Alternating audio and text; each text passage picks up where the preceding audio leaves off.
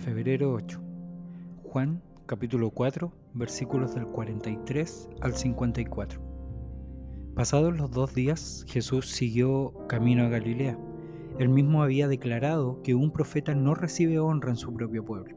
Sin embargo, los galileos lo recibieron bien, porque habían estado en Jerusalén durante la celebración de la Pascua y habían visto todo lo que él hizo allí. En su paso por Galilea, Jesús llegó a Caná, donde había convertido el agua en vino. Cerca de allí, en Capernaum, había un funcionario de gobierno que tenía un hijo muy enfermo.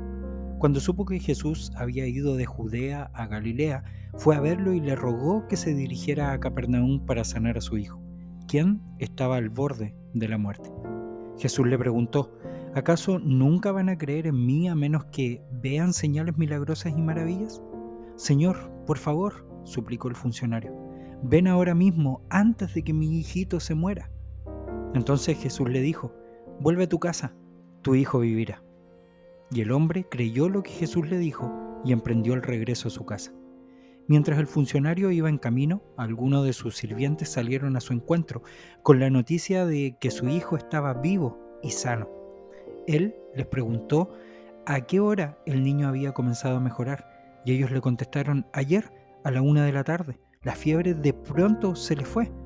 Entonces el padre se dio cuenta que la sanidad había ocurrido en el mismo instante en que Jesús le había dicho, tu hijo vivirá y tanto él como todos los de su casa creyeron en Jesús.